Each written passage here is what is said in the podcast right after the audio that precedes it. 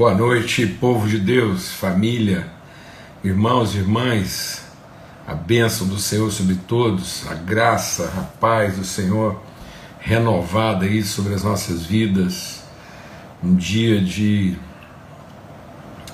intensidade. Eu acho que eu não tenho como definir o dia de hoje na nossa vida, aqui na nossa casa, a não ser com a palavra intensidade intensidade mesmo assim da misericórdia, da graça.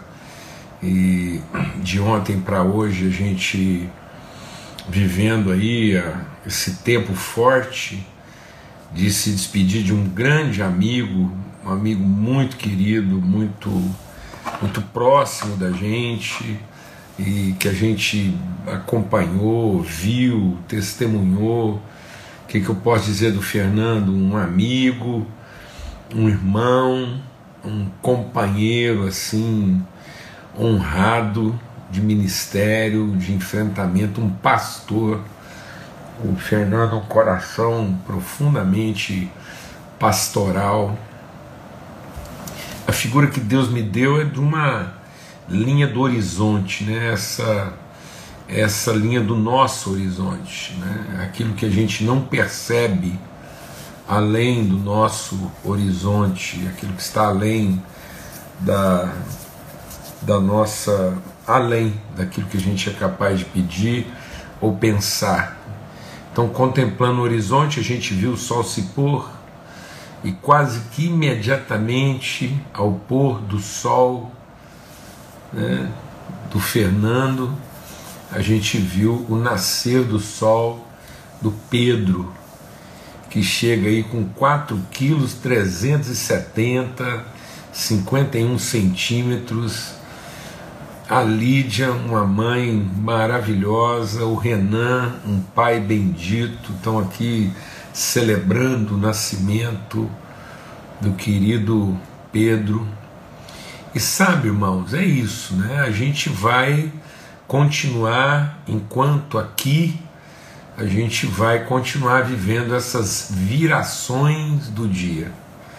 A tristeza pode durar uma noite enquanto o sol se põe, mas a alegria vem pela manhã quando nasce o sol da justiça. É isso. É exatamente isso. Mas a palavra de Deus que diz que o, o justo é como luz da aurora que vai brilhando até se tornar dia perfeito. Então, uma das coisas que nós temos certeza da promessa de Deus, quando vier a revelação plena do Filho, é que não haverá mais noite, nós não vamos viver mais essas transições. E aí a eternidade é como o sol de meio-dia, não fica mais escuro, como quem tem que se despedir, e nem fica mais claro como quem é surpreendido. É sol do meio-dia, sem sombras. Enquanto isso, a gente vai tendo que conviver com as sombras. Mas a palavra de Deus nos dá segurança para que a gente possa atravessar esse vale onde ainda há sombras.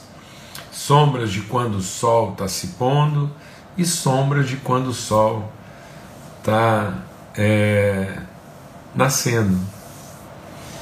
É, a partir do Fernando é, projetou muitas sombras. A gente seguramente a gente aí junto com a Flavinha fazendo perguntas, né, curiosidades, como a gente gostaria de, de satisfazer nossa curiosidade mas o Fernando se foi, levou consigo essas perguntas. E agora vem chegando Pedro trazendo outras perguntas. E perguntas que vão fazer com que a gente busque a Deus aí com todo fervor. A gente busca a Deus é, para ver perguntas respondidas quando os amigos se vão e a gente busca a Deus para tentar responder as perguntas dos amigos que chegam. Mas tudo isso a gente enfrenta sem duvidar. sem duvidar, porque nossos olhos estão iluminados. Amém? Graças a Deus, muito bom a gente poder estar aqui. É uma viração do dia. é uma viração do dia. Que viração! Né? Mas uma grande alegria, um grande privilégio. Eu quero falar em nome da Flávia, da Maria Fernanda e agradecendo, assim, testemunhando a, a, a grande mobilização de afeto, de amor, de cuidado. E eu, eu pude conversar com a Flávia logo depois e a gente, logicamente, com, com, né, com tristeza e angústia, mas com muita esperança no coração, tá bom? Então eu trago aqui o um abraço, a gratidão dessa casa, né? E da Flavinha, da Maria Fernanda. Tá bom, amados? Graças a Deus. Muito bom. E a gente segue aqui na nossa reflexão. E uma reflexão assim que, que nos desafia. Vamos ter uma palavra de oração. Eu quero continuar aqui nessa meditação, porque é desafiadora, né? E a gente vai avançando aqui nesse entendimento. Pai, muito obrigado, obrigado pelo teu amor, obrigado por cada dia em que o sol se põe, obrigado por cada dia que ele nasce novamente. Às vezes, quando ele se põe, fica alguma tristeza, alguma apreensão, mas a alegria vem pela manhã. Obrigado porque hoje é manhã, uma manhã tão maravilhosa. Hoje, nesse dia de hoje, é um dia de sol de manhã. Na casa aqui do Renan, da Lídia, e nós celebramos essa luz maravilhosa, Senhor, refletida, manifesta, revelada através do Pedro. Ele vem trazendo do Senhor essa, essa luminosidade de esperança, de fé, de amor, de graça, de virtude. Que a gente possa ser referência de Cristo na vida do Pedro, que a gente possa receber mais um dos nossos irmãos, mais um dos teus filhos aqui e, e, e ter com ele o solene compromisso de compartilhar com ele, de repartir com ele tudo aquilo que o Senhor tem revelado aos nossos corações, no nome de Cristo Jesus. Amém. Graças a Deus. Graças a Deus. Então a gente está lendo aqui quem entre vocês né, é sábio? E quem entre vocês é inteligente? Hoje, hoje eu acho que, que todos nós, né, todo mundo hoje quer, quer passar por inteligente. Né? eu vou tirar os comentários, só um segundo aqui, tá bom? Então, assim, né? É, há uma, há uma. Ninguém quer passar por estúpido, né? Espontaneamente, naturalmente. Então mas aí a pergunta quem é? É quais e o que, que o que, que Tiago identifica? Isso é que é fantástico, né? maravilhoso. O que que Tiago identifica como evidências da sabedoria e da inteligência? Ele diz mansidão e boa conduta. Isso sem mansidão, amado, sem mansidão, é, Pode até ser alguma inteligência, mas é sem nenhuma sabedoria. E quando o diabo caiu, ele não perdeu a sua inteligência, mas ele perdeu qualquer possibilidade de evoluir em sabedoria. A inteligência é um dom né? Então é uma. A inteligência é uma aptidão. É uma aptidão, é um dom. Há uma medida de inteligência. Às vezes você pode até achar que uma pessoa não é inteligente, ela pode não ser inteligente para umas coisas, mas ser inteligente para outras coisas. Então a inteligência é um dom, é um dom irrevogável, Deus dá. Então a estupidez, né, ela não está, ela não tá associada à falta de inteligência. A estupidez ela está associada à falta de sabedoria, como a gente vai ver aqui hoje. Então, a pessoa, o, o, o, o tolo, ele não é o, o indouto, ele é aquele que usa sua inteligência sem sabedoria.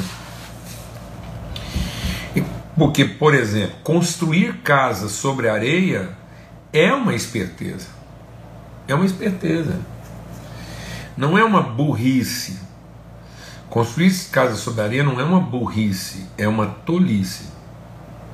Então, quem constrói sobre areia, ele está dando uma de inteligente, porque ele vai economizar tempo, recurso e esforço. Então, o custo-benefício no final da sua obra é melhor, a relação custo-benefício. Ele só não tem sustentabilidade, mas ele tem viabilidade. Então, enquanto às vezes um, um, um o cara que está construindo sobre a pedra constrói uma casa, quem está construindo sobre a areia constrói duas. Só que elas não vão ser sustentáveis. Amém? Em nome de Cristo Jesus. Então, o que, que é o que, que é a falta da sabedoria? É a ingenuidade. Então, o homem, quando caiu, ele, ele se tornou ingênuo, ele se tornou tolo, ele se tornou facilmente enganado. Por isso que a palavra de Deus diz: enganoso é o coração do homem desesperadamente corrupto. Então, esse o, o, o, a pessoa que não tem sabedoria, que não tem conhecimento de Deus, onde é que está a sabedoria? Em conhecer a Deus. A pessoa que não tem conhecimento de Deus, ele é, ele é volúvel, ele é corruptível, ele é facilmente enganado. E às vezes ele é enganado pela sua própria cobiça, que é o que a palavra de Deus diz. A pessoa quando cai, ela não pode culpar alguém de tê-la enganado mas cada um é enganado pela sua própria concupiscência, porque isso é o que? Isso é uma ingenuidade. Então, quando o homem é, não tinha pecado, ele era inocente, mas não era ingênuo. Quando o homem pecou, ele deixou de ser inocente e passou a ser ingênuo. Então, a ingenuidade não é falta né, de inocência é, a ingenuidade é falta de sabedoria. Então a gente, hoje, ninguém é inocente, porque todos são culpados, são responsáveis, mas todos nós nos tornamos ingênuos. E nos tornamos, o que, que nos torna ingênuo? Confiar na nossa própria inteligência. Confiar em si mesmo. Por isso que a palavra de Deus diz: onde está a maldição do homem? Em confiar no outro? Não, em confiar na sua própria capacidade. Então, a, a, o homem que confia em si mesmo é maldito, que confia na força do braço, que confia até na sua capacidade de, de, de, de julgar o outro merecedor ou não de confiança. Amém? Então, é por isso que o primeiro sinal de verdadeira sabedoria é mansidão. Por quê? Porque a sabedoria é, faz com que eu coloque toda a minha inteligência, toda a minha capacidade, toda a minha competência, toda a minha expertise em submissão à orientação de Deus. Aí é sábio. Por isso que o Salomão, que já era inteligente, ele pediu sabedoria, porque ele percebeu que nem toda a sua, com toda a sua força, com toda a sua capacidade, ele não seria capaz de atender, de, de cuidar bem das pessoas, se ele não recebesse sabedoria de Deus, se ele não percebesse essa sensibilidade espiritual de avaliar segundo o coração de Deus. Amém? Por isso que quando a gente se torna agressivo, quando a gente se torna violento, truculento, quando a gente perde a mansidão, por isso que a palavra de Deus diz: os mansos herdarão a terra, porque quando você se torna rude, quando você se torna agressivo. Deixa Deus ministrar o nosso coração aqui, né? A gente é truculento, rude, a gente é, é, é, é tosco, assim, é, é agressivo na nossa forma de fazer valer nosso pensamento, porque nós estamos na defesa da nossa inteligência e não na expressão da nossa sabedoria. Amém? Então é como se a gente estivesse brandindo a nossa inteligência, querendo ser reconhecido pela nossa capacidade de erudição, nossa capacidade interpretativa e querendo que as pessoas reconhecessem nossa competência. Mas isso é de uma ingenuidade, assim, isso é, isso é tolo, isso é, é, é, é estúpido. Isso pode até ser inteligente, você é, montar um programa, né, você fazer apologia, deixa Deus iniciar o nosso coração. Pode até ser inteligente você fazer apologia né, da sua capacidade e você fazer propaganda, você vender sua capacidade como um produto a ser consumido e, e a sua capacidade como uma coisa a ser imitada. Mas eu vou te falar uma coisa assim, isso é uma tolice porque você não vai ter produto para entregar.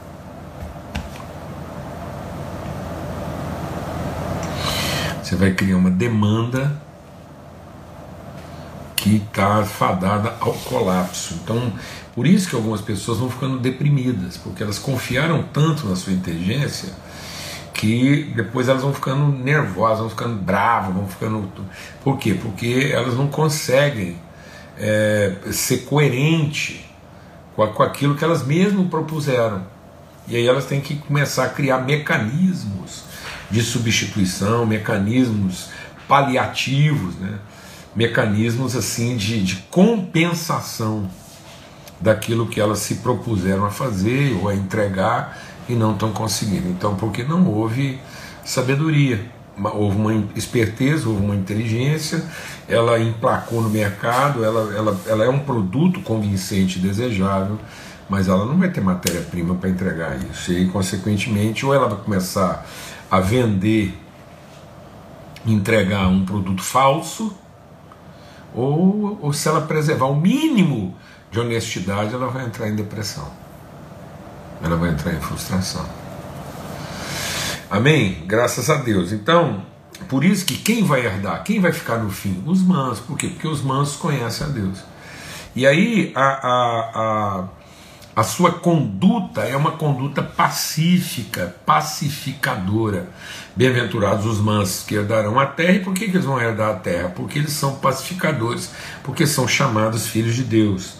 Né? Então, ora, é em paz que se semeia o fruto da justiça para aqueles que promovem a paz. Então, não é para aqueles que pro... deixa Deus ministrar no nosso coração aqui, povo de Deus.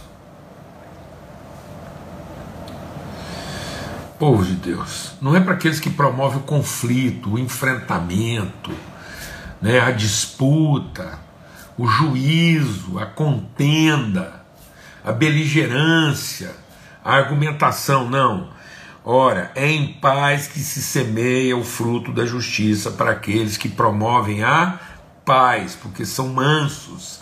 E não quer dizer que eles são passivos, não. Eles são trabalhadores, dedicados, incansáveis. Eles não desanimam, não retrocedem. Eles não, eles, eles não, eles não se deixam vencer pela perplexidade, eles não se deixam vencer pela raiz de amargura, estão sempre dispostos, animados, encorajados, renovados, compartilhando, distribuindo fé em verdadeira mutualidade. Por quê? Porque tem paz de Cristo no coração. Quando amam, amam até o fim, não desistem, não retrocedem, porque Deus não tem prazer naqueles que retrocedem. Amém? Então é isso. É isso. Isso é sabedoria. É mansidão, e boa conduta, paz, no que depender de vós, no que depender de nós, aqui nós temos paz com quem? Com todos os homens. Então nós não estamos aqui para estabelecer um, uma condição de guerra. Uma coisa são as pessoas fazerem guerra contra nós, outra coisa é a gente fazer guerra contra eles.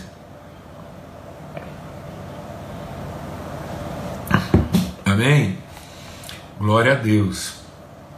Então, esse espírito de competitividade, esse espírito de comparação, que, que é o que ele fala aqui, esse espírito de rivalidade, esse espírito de, de, de ficar mensurando. Hoje existe uma mensuração. Deixa Deus ministrar o nosso coração, mas nós temos que ser lavado, curado no entendimento. Uma das coisas que Deus prometeu para Abraão, ele disse: Abraão, eu vou te dar alguma coisa que não pode ser medido.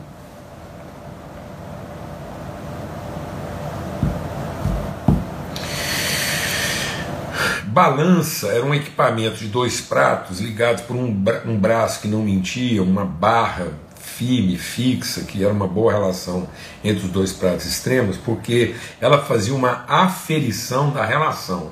Ela fazia uma, ela estabelecia um parâmetro relacional de medida, mas não um parâmetro polarizado de medida. Então, ela não era uma medida de, de, de comparação, não, ela era uma medida de relação, era para produzir um equilíbrio relacional. Amém. Hoje nós perdemos a referência relacional das medidas e nós estabelecemos a deferência individual das medidas. Então, nossas, nossas medidas individuais são deferentes, elas, elas, elas conferem a nós um direito, em vez de avaliar uma relação. Nós não tínhamos que avaliar nossas medidas para auferir ou deferir direitos individuais, mas nós tínhamos que estar sempre conferindo as medidas para estabelecer justiça relacional. Então, meu irmão, se você anda nessa paranoia, paranoia de comparar seus números com quem quer que seja, eu quero declarar libertação sobre a sua vida hoje. Isso não é promessa de Deus, não, mas Deus prometeu uma coisa para nós que não pode ser medida, muito além daquilo que nós seríamos capazes de pedir ou de pensar. Foi isso que ele prometeu para Abraão. Quando João viu o fruto de Cristo e da sua obra, ele diz: era uma multidão que não se podia contar. Entra nessa dimensão, amados. Entra na dimensão do eterno, daquilo que transcende, daquilo que, que ultrapassa nosso relativismo e estabelece para nós medidas de absoluto, de eterno, de verdadeiro, de permanente, daquilo que, que continua além e apesar de nós. Amém? Isso é sabedoria, porque isso vai trazer paz ao seu coração. Onde foi que Davi caiu? Onde foi que Davi caiu como rei? Quando Natan veio conversar com Davi, o que, que ele falou para Davi? Onde foi? O Davi caiu porque a mulher lá do Urias era muito bonita. Não, isso foi isso foi a justificativa ingênua. Essa foi a ingenuidade de Davi. Sabe onde é que estava a ingenuidade de Davi? A ingenuidade de Davi estava em achar que a mulher de Urias era bonita demais, a outra ingenuidade ele achar que ele precisava dela, e a outra ingenuidade ele achar que ele ia conseguir fazer uma besteira daquele tamanho que ninguém ia ficar sabendo e que ele conseguiria passar um pano em cima daquilo. Mas aonde estava o equívoco de Davi quando Natan veio conversar com ele? Natan disse: Senhora Davi, tinha um homem que tinha uma ovelha só, e tinha um outro homem que tinha muitas ovelhas. E porque esse homem tinha muitas ovelhas, ele desprezou aquele que tinha uma ovelha só, ele fez a conta. Ele fez a comparação por onde ele nunca deveria ter comparado os números. Porque se ele tivesse que ter comparado, ele tinha que ter comparado a qualidade da relação e não a quantidade dos números. Ele tinha que ter aprendido com aquele homem que tinha só uma, porque ele tinha que aprender como é que ele poderia tratar as suas centenas com a mesma qualidade, com a mesma atenção, com o mesmo cuidado e com a mesma dedicação que aquele homem tratava sua uma só. Mas ele fez o contrário, só porque ele tinha muitos, ele foi lá e desprezou aquele homem porque ele tinha uma só. Ele foi lá e ainda roubou. Amado, presta atenção, o que está acontecendo conosco? O que está acontecendo conosco? Muita gente sendo violentada, muita gente sendo agredida, porque os números não eram convincentes, os números não eram expressivos, representativos, e muita gente se locupletando e tirando vantagem, proveito e cometendo verdadeiras violências só porque ele se impressiona com os números, às vezes impressiona com os números que estão aqui e acha que só porque está abafando ele pode falar o que quer, do jeito que quer, a maneira que quer, e só porque ele tem apoio popular ele pode tratar as pessoas dessa maneira rude, agressiva, violenta, banal e estúpida.